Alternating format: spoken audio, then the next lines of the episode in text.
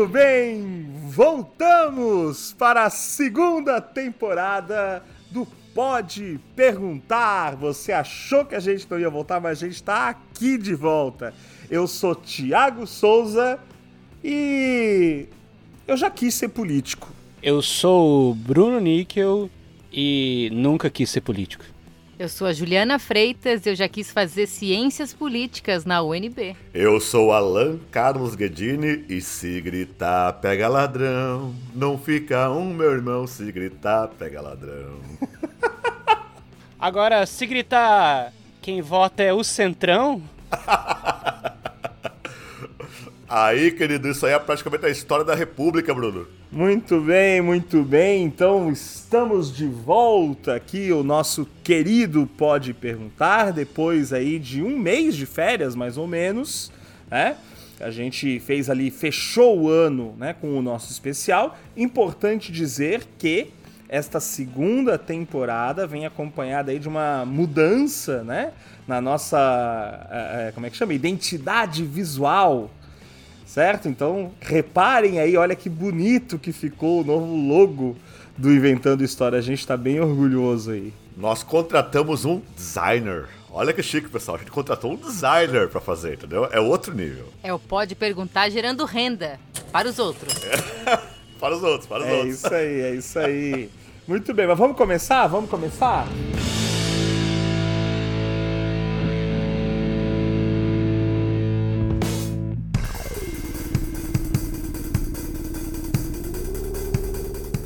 pergunta de hoje é uma pergunta que tem a ver aí com a polêmica da semana, né? A gente está trazendo aí o Pode Perguntar para mais próximo daquilo que está se discutindo. E a nossa pergunta é: o que faz o presidente da Câmara dos Deputados? A gente teve eleição para presidente da Câmara, está tendo, na verdade, no momento que a gente está gravando. Quando vocês estão ouvindo aí já vai ter passado, obviamente. É, e a gente achou que era interessante pensar aí qual é o papel do presidente da Câmara e como funciona, inclusive, a Câmara dos Deputados. Combinado? Então, Leandro, sobe a trilha para a gente começar oficialmente mais um Pode Perguntar.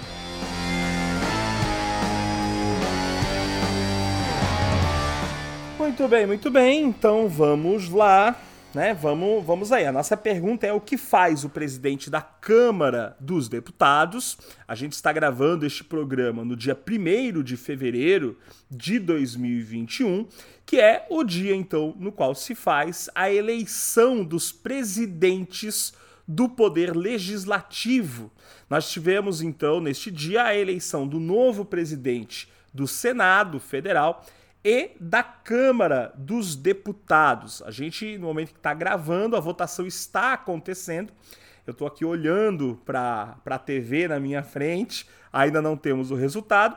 Uh, mas o legal aqui é a gente pensar, né? Houve aí um, um uma negociação né, nos últimos, no último mês praticamente, né, se discutiu, se fala muito isso. Sempre que a gente se aproxima desse momento, começa esse debate. A última eleição foi bastante atribulada lá em 2018, e aí acho que a primeira coisa a falar é essa, né? Os presidentes da Câmara e do Senado são eleitos para mandatos de dois anos de duração, e quem vota, né, quem escolhe os presidentes aí são, obviamente, né, os 513 deputados que compõem a Câmara Federal, ou, no caso do Senado, os 81 senadores né, que representam os estados brasileiros e o Distrito Federal. Então, né, vamos ver primeiro, professor Tiago, se quem sabe chegamos ao final desse episódio sabendo o resultado desta querela, né, que não é a das investiduras,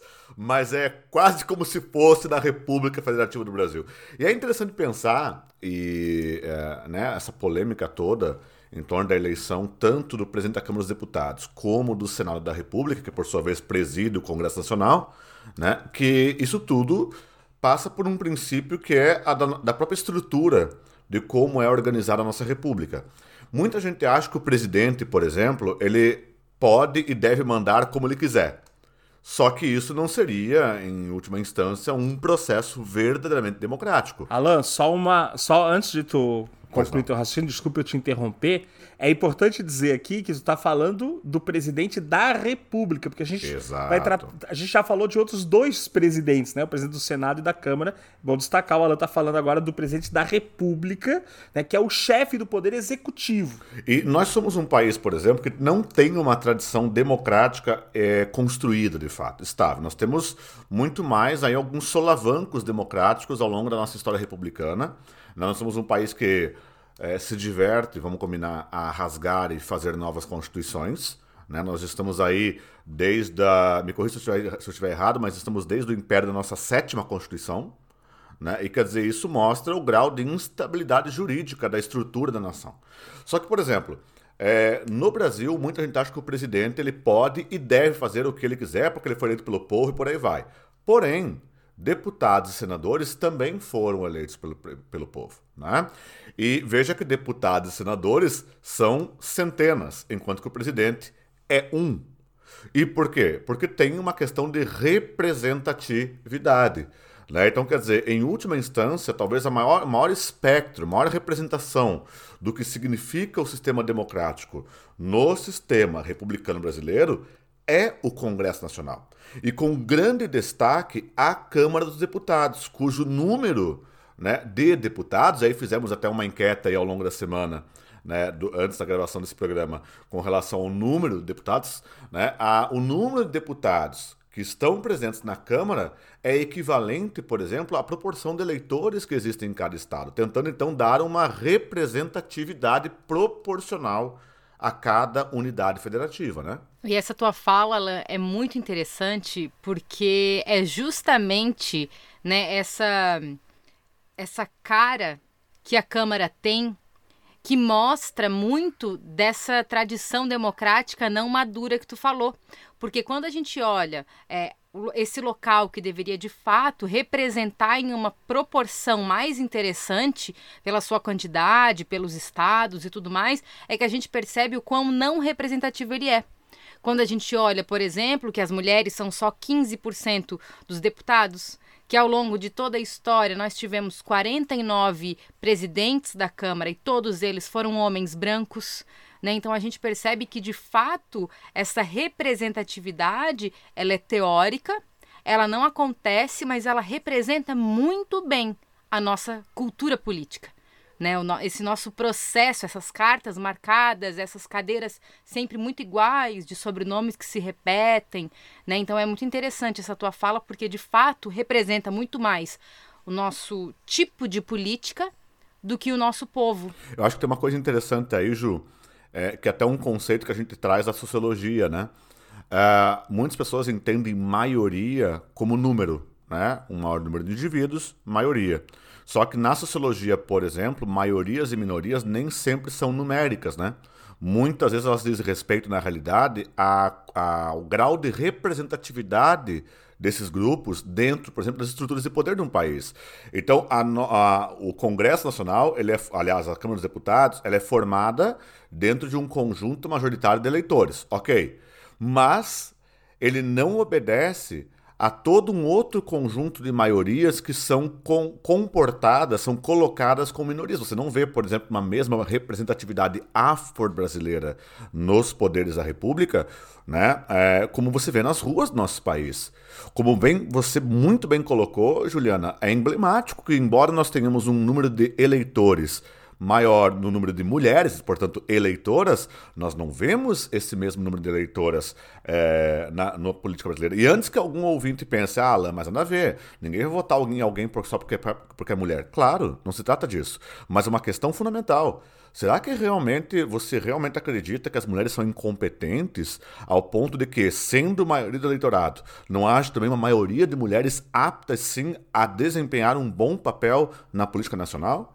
Quer dizer, existe sim uma discrepância, como a Juliana bem colocou aqui, né? Da fala da Juliana, eu queria chamar a atenção para uma coisa, né? Ela fala aí, é, é, ela comentou aí que são sempre esses homens brancos, né? As mesmas famílias e tal. E de fato há uma tradição, né? Na Câmara Federal principalmente, de um continuismo, né? Então muitos dos deputados e até de deputadas, né? Que hoje ocupam um, um cargo na Câmara, que são deputados né, e deputadas, tem um histórico familiar ligado à política. E existe inclusive um caso muito curioso, que é o da família Andrada. Desde 1800 e Andrada, só para, né? Os Andrada, gente, são a família do José Bonifácio. José Bonifácio é o cara lá da independência do Brasil, lá do Pedro I, tá? É, então, põe tempo aí. O patriarca da independência, hein, Tiago? Isso. E desde 1894, final do século XIX, a legislatura ali de 94 é quando o primeiro presidente civil chega ao poder, depois da República da Espada. Desde 1894 não houve uma única legislatura que não tenha tido um membro da família Andrada.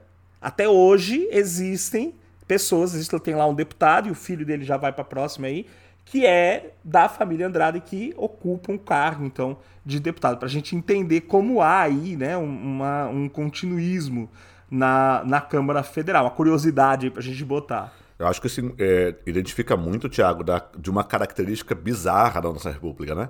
A nossa república é uma república dinástica. Né? Ela faz dinastias políticas. E não são só os Andrada, né? Se formos citar aqui por sobrenomes, os brasões da política brasileira, eles são seculares. A gente sabe, eles são seculares. E não só na política no âmbito federal. Nós sabemos, você que está nos ouvindo aí, é, sem sombra de dúvidas, há famílias no seu município, no seu estado, que sempre, parece que sempre estiveram no poder. E não parece, elas sempre estiveram. Porque é uma característica, infelizmente, né, de uma república que a gente fala muito da, da ciclicidade de poder.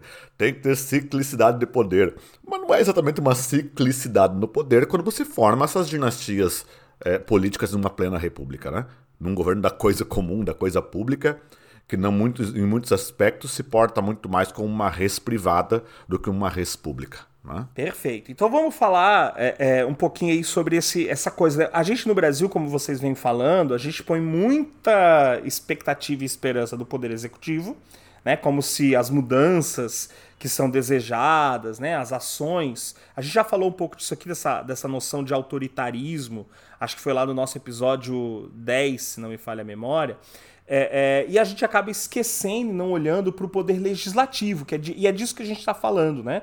A Câmara Federal e o Senado e as assembleias estaduais e as câmaras de vereadores, elas representam, elas são a representação no âmbito do chamado poder legislativo. O Brasil, desde a proclamação da República, se organiza como uma república de três poderes: o executivo, o legislativo e o judiciário.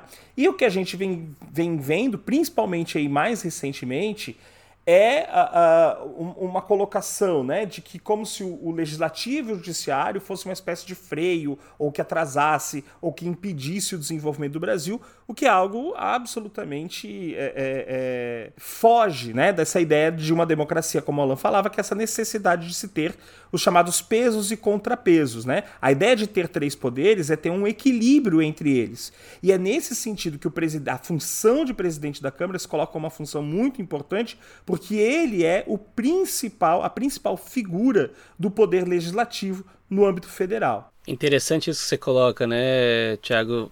Pegando aí Montesquieu e falando do sistema de, de, de pesos e contrapesos porque se a gente for pegar a disputa que está acontecendo agora, nesse momento, entre o Baleia Rossi e o Lira, é basicamente, digamos assim, um, né, é, é, apoiar o governo, ou sua oposição ao governo, uh, aceitar ou não um dos cinquenta e tantos processos de impeachment que estão lá sobre a mesa. Ou seja, você tem aí então um indivíduo, e aí é que é o ponto que eu queria chegar, você tem um indivíduo, o presidente da Câmara dos Deputados, que pode tomar uma decisão né, é, de abrir, instaurar o processo de impeachment. Claro que depois será votado e tudo mais, mas veja, ele dizer que sim vai provocar toda uma avalanche, digamos assim, política sobre um determinado factoide, né? É, e aí eu sempre. Isso é uma coisa que me causa muita confusão. Porque isso acontece, vale lembrar também, né? Acontece em outros níveis, não só no nível federal, no nível estadual e no nível municipal, a coisa se dá da mesma maneira. Então, muitas vezes é, é, você tem processos que são absolutamente frágeis, mas como ali o presidente do Poder Legislativo está contra o chefe do Executivo, ele abre o processo e, digamos assim, deixa o circo pegar fogo. E por outro lado, há momentos em que você tem processos absolutamente é, é, densos e muito bem embasados e senta-se em cima né, de processo de impeachment não se abre porque aí o presidente do legislativo está junto com o chefe do executivo. E aí acho que é, é legal até falar, comentar dentro da tua fala, né, Bruno?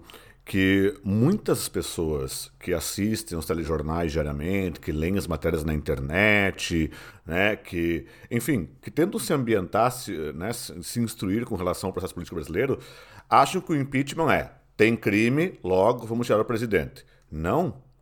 Este é, um, este é um primeiro equívoco na realidade. O impeachment, pessoal, ele não é um julgamento no sentido jurídico da expressão. Ele é um julgamento político.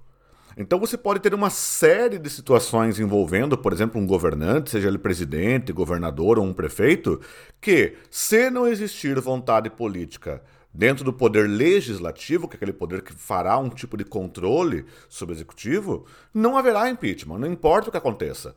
Né? Quer dizer, o impeachment tem que ter uma vontade que é política. Entendem? Sabe o que é engraçado? Alan? Aí você vai nos porta... você vai num portal de notícias e, e, alguém diz assim: não há clima para impeachment agora. Aí eu fico imaginando, né? O juiz do o juiz de direito, né? Não, não, não há, não há clima agora para punir o réu, né? Esse momento não é bom. Exato. Porque primeira coisa, né, Bruno?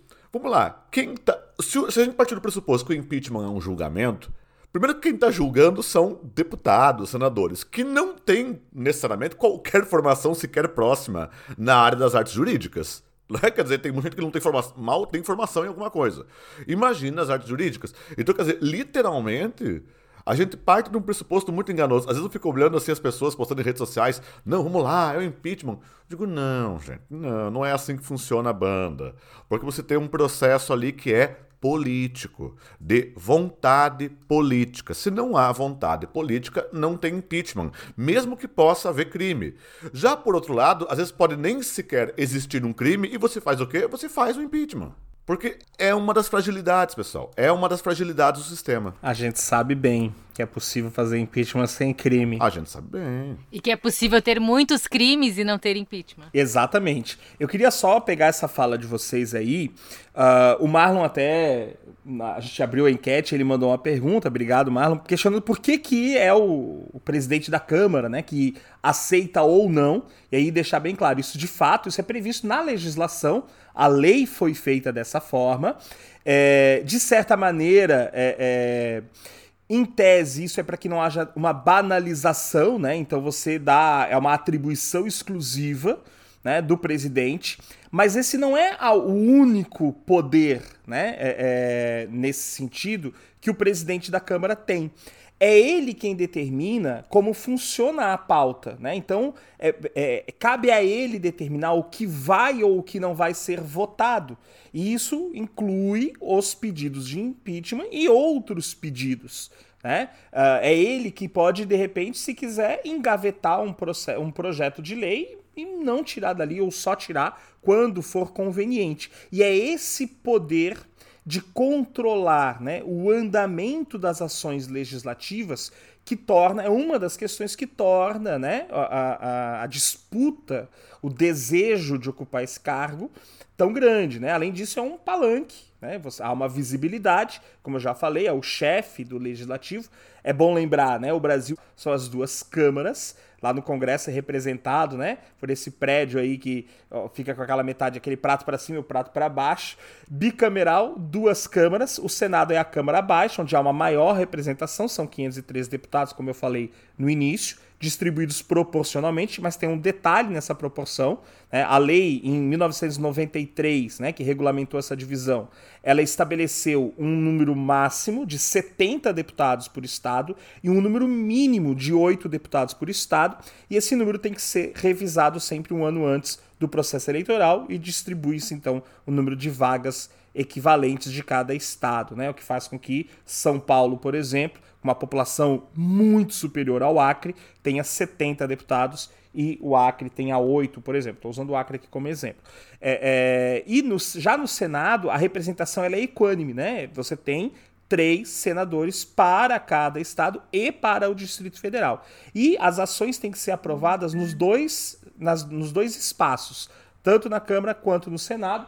Porém, né, o Senado, por ser justamente uma casa né, onde há uma maior diversidade, uma maior representação, é, as discussões no Senado são sempre mais difíceis de serem feitas. As pessoas às vezes veem isso como algo muito ruim, né? mas isso é parte do processo democrático. As decisões precisam ser discutidas, debatidas e analisadas à luz né, de uma realidade diversa. Claro que nem isso é o ideal, né? Nem sempre é isso que acontece. Voltando um pouquinho então a essa ideia né, do que faz o presidente da Câmara, para além do ponto essencial que o Thiago já colocou, que é botar em pauta a ordem do dia, né? Ou seja, então ele poderia travar aí, ah, o Brasil precisa de uma reforma administrativa. Né? É, ou uma, uma reforma contábil. Se ele não quiser colocar em votação, não coloque e a coisa fica ali literalmente parada. Para além disso, vale lembrar que ele é o terceiro na linha sucessória. Né? Então você tem o presidente, você tem o vice e aí você tem o presidente da Câmara dos Deputados. Portanto, é um cargo exclusivo para brasileiros natos. E aí lembra aqui da discussão do próprio Rodrigo Maia, porque a gente vai falar já já, eu espero, mas o Rodrigo Maia nasceu no Chile, né? Ele é filho de pai brasileiro, César, e de mãe chilena, nasceu no Chile durante o governo do Allende, e aí tinha toda uma discussão de se ele poderia ou não então assumir como presidente da Câmara dos Deputados. A regra é clara, só brasileiros natos podem ocupar o posto de presidente da Câmara, porque pode vir a ser presidente do país, né?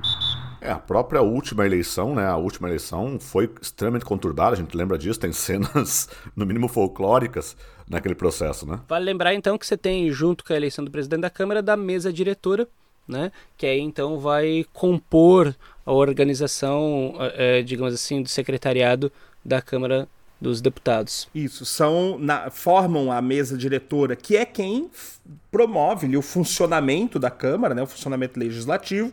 São três presidentes, na verdade, o presidente, e aí, junto dele também é eleito o primeiro presidente e o segundo presidente. Desculpa, o primeiro vice-presidente e o segundo vice-presidente. São cargos muito importantes, porque também, eventualmente, né, vão dar ali andamento e funcionamento a algumas situações né, na Câmara. E quatro secretarias, né? São quatro secretários. Esses sete deputados, então, compõem a mesa diretiva da Câmara, né? E basicamente administram né, o funcionamento da Câmara Federal. Acho que é até interessante para o nosso ouvinte perceber a importância desse sistema de peso e contrapeso e como ele acaba influenciando nossos destinos. Vamos pegar um. Já que nós, né, o Brasil adora olhar para o estrangeiro, adora olhar para fora, vamos pegar um exemplo: Estados Unidos. Né? É, quando a eleição de Joe Biden como presidente, um democrata, ainda havia aquela sensação de que o Congresso americano né, teria domínio ainda, ainda que leve, um domínio bastante sutil, mas teria um domínio republicano. E naquele contexto, por exemplo, eu lembro do, dos índices econômicos na, eh, na Bolsa de Nova York naquela situação, você tinha justamente o quê? Um crescimento, um aumento no índice Dow Jones. Porque eles entendiam o quê? Nós temos as políticas tipicamente democratas, no sentido do, da, do que significa um governo democrata nos Estados Unidos, mas tem todo aquele projeto de austeridade fiscal que é característico dos governos republicanos naquele país. Então, quer dizer, isso era visto como bom, porque, quer dizer, não haveria excesso, teoricamente, né, dentro da proposta deles, nem de um lado, nem de outro. Quer dizer, um sistema de pesos e contrapesos. No, no, no Brasil, é, por exemplo, é, no mais das vezes, se busca uma unidade plena uh, entre Congresso Nacional e Presidência da República, entre Palácio Planalto e o Congresso Nacional. Só que isso vem de uma noção bastante equivocada e ainda bastante idílica né, do que significa democracia, de algo como se fosse puramente consenso. Há esse, esse, essa, grande, essa grande folclore, né, esse grande mito de que democracia é consenso. Ah, democracia todos né, chegam a um ponto comum. Não. Democracia, na sua essência, até buscando pela história, a gente sabe disso, ela é conflito. Democracia, ela é conflituosa. Porque é justamente nesse conflito que se tenta evitar os excessos né, os excessos que podem sim ser cometidos por um governante A ou governante B. Né? Então, quer dizer, quando se observa a eleição do presidente da Câmara dos Deputados, se observa também o grau de estabilidade desse sistema de pesos e contrapesos, que, em última instância, deveria né, organizar, dar equilíbrio à própria estrutura da República. Por isso é importante deixar claro, né? Por mais que às vezes a gente se indigne com o que acontece, e é de se indignar de fato, uh, a gente eh, precisa dar um valor aqui né, ao, ao legislativo, porque ele tem um papel fundamental né, de ser um, um, um freio aí né, para dos, dos, demais poderes, assim como o próprio judiciário eventualmente faz, né, enfim, é, tem, é, e o grande problema talvez que a gente tenha é justamente quando o executivo e o legislativo eles o, o, o, legislativo vira um puxadinho do executivo, né? Ele simplesmente faz o que o executivo determina, né? Então isso é bem comum, principalmente nas municipalidades, isso fica mais evidente, né? Claro. É, é, e aí esse legislativo ele perde um dos seus papéis importantes, que é o de justamente ser um fiscal né, ser uma barreira para impedir esses excessos que o Alan comenta aí na fala dele. É, e é justamente esse puxadinho que é o que a gente vê acontecendo, inclusive neste momento, nessa eleição, né? Quando a gente tem aí uma compra, né, e um oferecimento de reforma ministerial, de cargos e tudo mais, justamente para se compor né, união legislativo e executivo para fluir né, todos os interesses do Executivo Federal. Né? Não é uma novidade, não é a primeira vez que a gente vê isso, é, mas chama a atenção né, os valores de verbas extra orçamentárias que são colocados aí, os cargos de ministério, né? então ministérios inclusive sendo é, que tinham sido extintos sendo colocados novamente é, na mesa, né?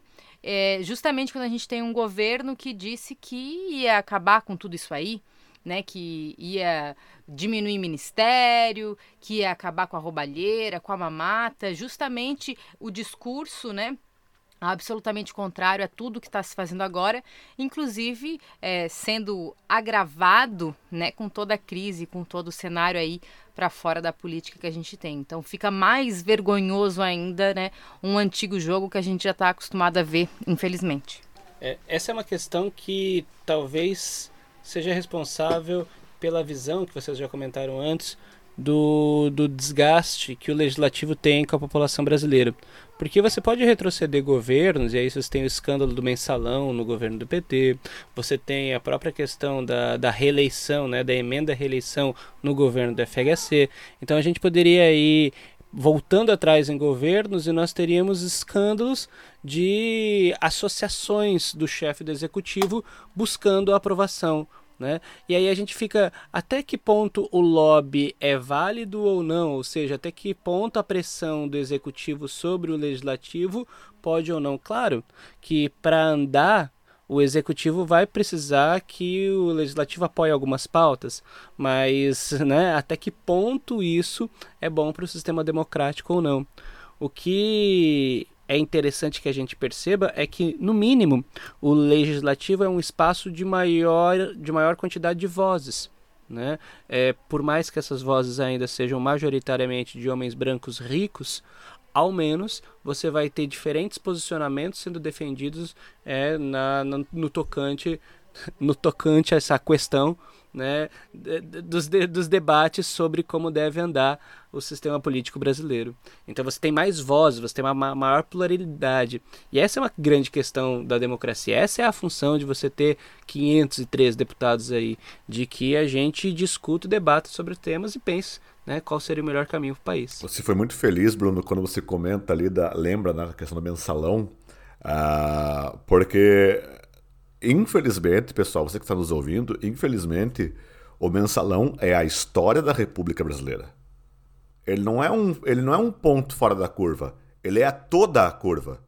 Né? Porque se trata de um processo, de um modus operandi, pelo qual se desenvolveu toda a história republicana brasileira, numa troca de favores descarada, num processo de profundo patrimonialismo, sem qualquer limite claro entre aquilo que é público e aquilo que é privado, numa troca de favores é, típica, autêntica do mais é, ignóbil fisiologismo político, né? Porque é, é, uma cara crítica disso. E isso que você vê hoje, o atual governo, por exemplo, abertamente, tá? Não é, pessoal, entendam que isso não é uma coisa que eu, o Tiago, a Juliana ou o Bruno estamos falando. Não, isso foi dito pelo chefe de estado desse país. Quer dizer, literalmente abriu-se a possibilidade de criar ministérios, por exemplo, dependendo do resultado que ocorresse da, da eleição que agora está em curso. Né? Quer dizer, em outras palavras, é aberta a situação de que se ganhar fulano, tais cargos serão disponibilizados para partido A, partido B ou partido C. E isso faz parte, infelizmente, da história distópica, né, dessa história controversa, essa história, vamos combinar, até depressiva, que acompanha a política republicana brasileira. Né? Esse, muito embora a gente sabe né, que esse patrimonialismo, esse fisiologismo, ele é uma herança até anterior à própria estrutura republicana no nosso país. Né? A gente busca aí origens lá do, do período colonial, vamos combinar. Né? Mas essa tradição política maldita ela foi de um modo tão enraizado que a gente nem sabe mais aonde ela começa e aonde ela termina. É, e aí faz com que o faz com que o legislativo pareça uma grande casa de leilão. Né? A impressão que a gente tem é que os projetos eles são discutidos, eles são votados através de, uma, de um troca-troca, de um grande comércio de verbas e de cargos. Às vezes eu me pergunto se eles abrem o projeto para ler. Se eles veem mais do que o título, porque a, a impressão que nos passa é de que o, o conteúdo do projeto não importa. Entende? Importa a quantidade que o meu partido aprova, a quantidade do teu, se tu votou no meu, eu voto no teu. Então é, é, é todo um jogo político que me parece que não tem conteúdo nenhum. Não tem nada ali, de fato, que esteja vinculado às necessidades do povo ou o papel, de fato, desse legislativo, né? Porque eles lá dentro estão completamente, né, desconectados com tudo que está em volta, né? Então é muito estranho a gente representativa, né? Então traz esse esse desconforto porque é, nos parece muito estranho que por mais que a gente fale, fale, fale tudo isso, quando vem as eleições, a gente simplesmente não consegue virar a fita. Né, acontece tudo de novo, as pessoas votam nas mesmas pessoas, a gente mantém as mesmas caras do legislativo e toca o barco. Pessoas criticam muito o tal Centrão, mas elas não se dão conta de que, bom, esse Centrão ele é eleito. Ele é o deputado no qual as pessoas votaram. Né? Então, isso tem que ficar um pouco mais claro, né? É, é, é não existe governo e não existe presidente da Câmara sem centrão. É importante deixar isso bem claro. Porque, infelizmente, né, a, a, o fisiologismo aí é uma marca da cultura política brasileira. O que, que é esse fisiologismo? É isso que o pessoal, todos, todo mundo aqui falou, né? Essa relação de troca de favores, né, para um exercício de poder. Então, quando a gente tem algumas expressões que a gente ouve falar muito, eu queria que a gente, para começar encerrando, falasse um pouquinho sobre elas. Né? É, o balcão de negócios e a tal da velha política, basicamente é isso. Né? O governo tem demandas, a Câmara, os deputados têm demandas e abre-se então o balcão de negócios, que é quando então há uma troca ali né, de favores, de apoios que significa né, o governo, por exemplo, liberar emendas, liberar verba para um pedido desse ou daquele deputado, dessa ou daquela bancada, né, atendendo aí a um desejo que geralmente é né, para que lá na base eleitoral esses deputados consigam né, fazer, é, calçar uma rua, né, criar, botar, sei lá, abrir um posto de saúde, alguma coisa assim, atrelar aquela ação né, à sua figura e, claro, conseguir assim se reeleger através dessa troca de favor. E aí ele vota naquilo que o governo quer. O mensalão se tornou um símbolo da corrupção, e parece que, ah, porque é a maior. É, não, não, tô, não é passar a mão na cabeça de ninguém, o que é errado é errado, ponto. Mas a gente tem que ter muito claro de que esse foi a forma como sempre, infelizmente, foi feito. É isso que está errado. Né? É, é a maneira. E é o que está sendo feito agora de outras maneiras, essa troca, então, esse balcão de negócios.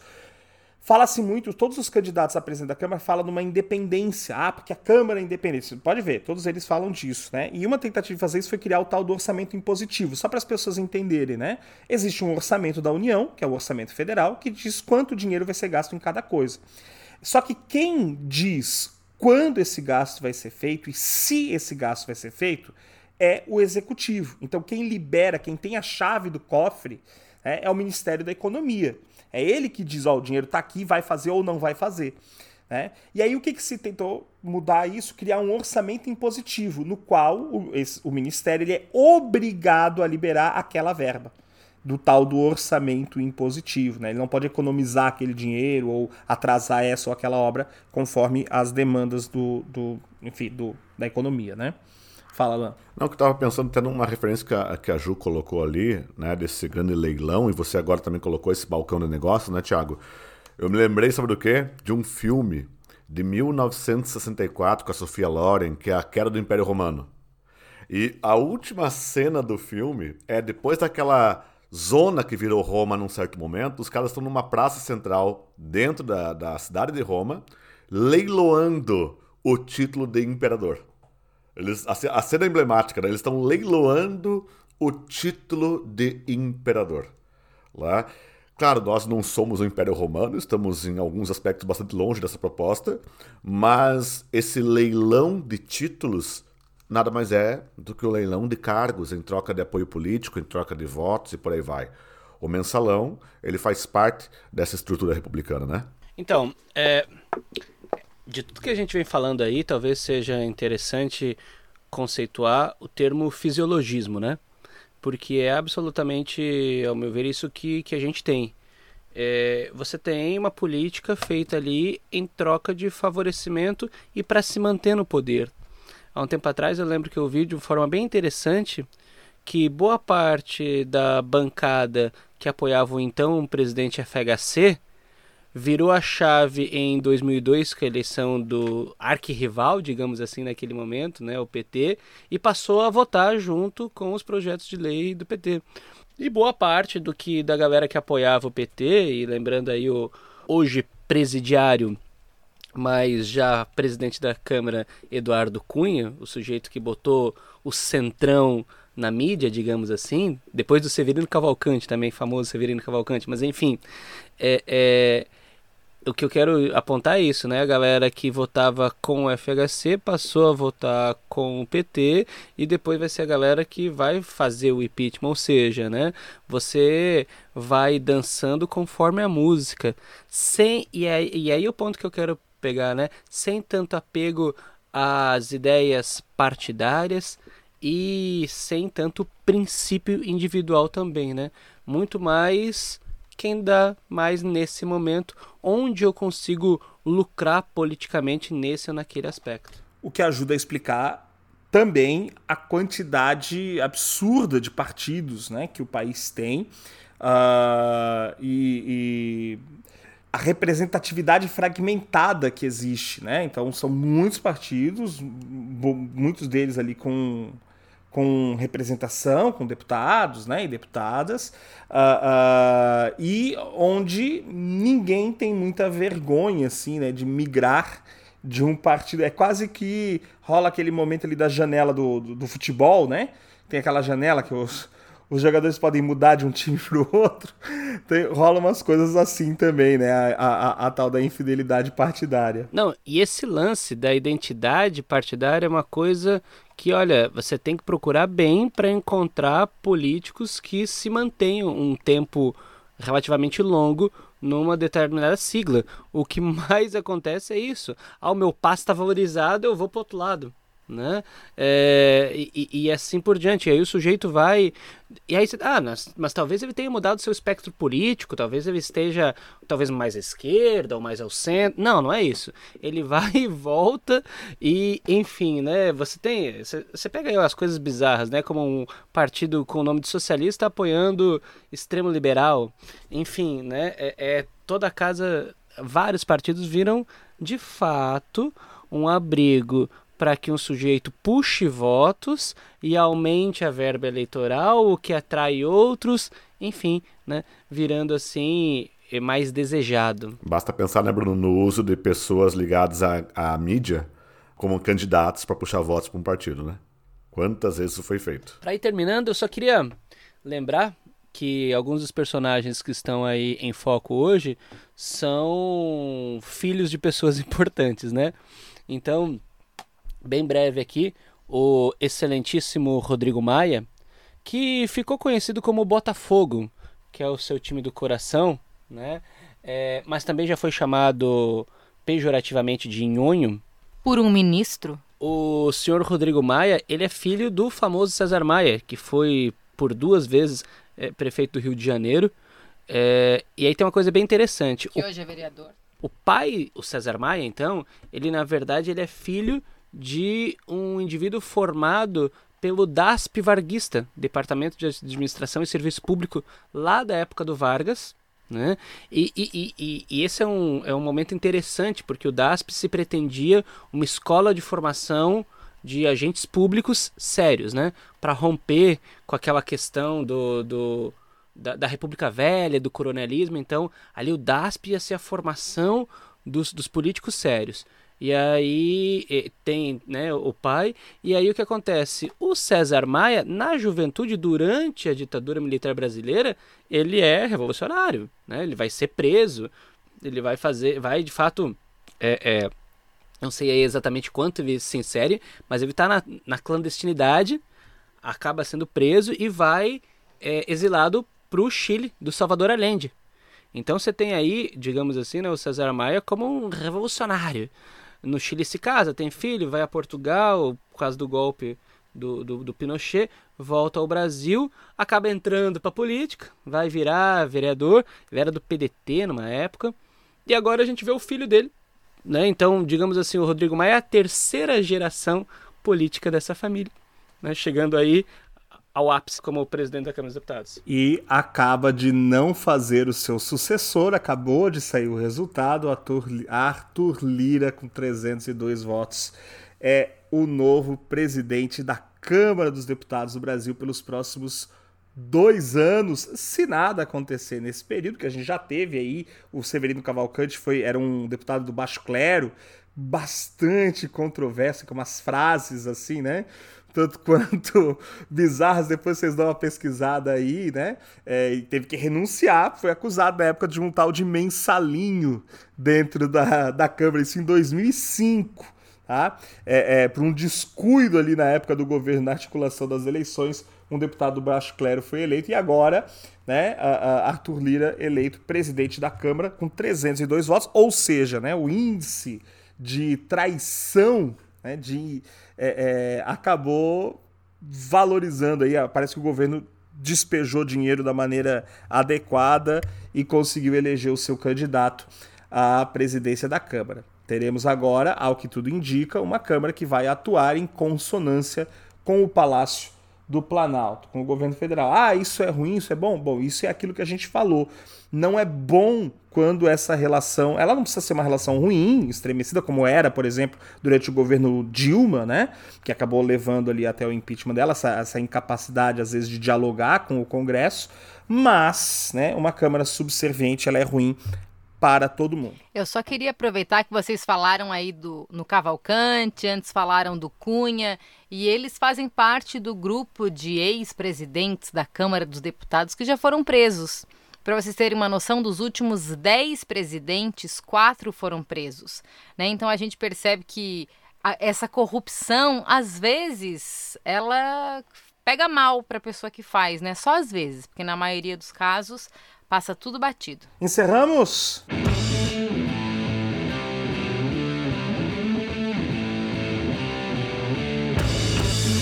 Muito bem, muito bem. Então, muito obrigado para vocês que ficaram conosco até aqui. Esse é o retorno do Pode Perguntar. A gente está trazendo esse formato novo, enxuto, reduzido. Essa é a promessa para essa segunda temporada.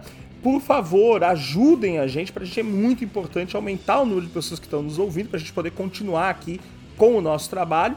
É, então, se vocês puderem indiquem o Pode Perguntar para os seus amigos e, claro, não deixa de seguir a gente lá nas redes sociais. O Pode Perguntar, ele tá no Instagram, no Twitter e no Facebook, ok? Então pode perguntar, você pode enviar inclusive perguntas para futuros programas por lá. A gente tem feito aí algumas brincadeirinhas ali no Instagram, aproveita para acompanhar lá no nosso Instagram ou ainda nos mandar um e-mail, pode perguntar podcast@gmail.com, OK? Ah, outra coisa, os programas agora passam a ser semanais, então você não vai ficar mais tanto tempo assim distante da gente. Valeu? É isso, gente. É isso, professor Tiago. E eu só queria dar um último recado na hora de dar um tchau.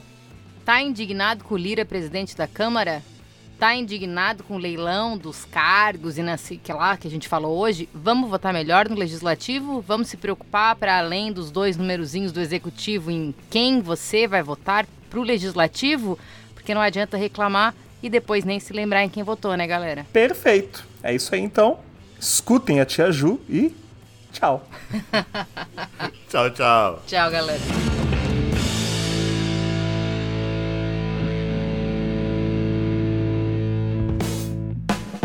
Pode Perguntar, episódio 21, com a participação de Tiago Souza, Juliana Freitas, Bruno Níquel e Alan Guedini. Produção Tiago Souza, edição Leandro Lessa.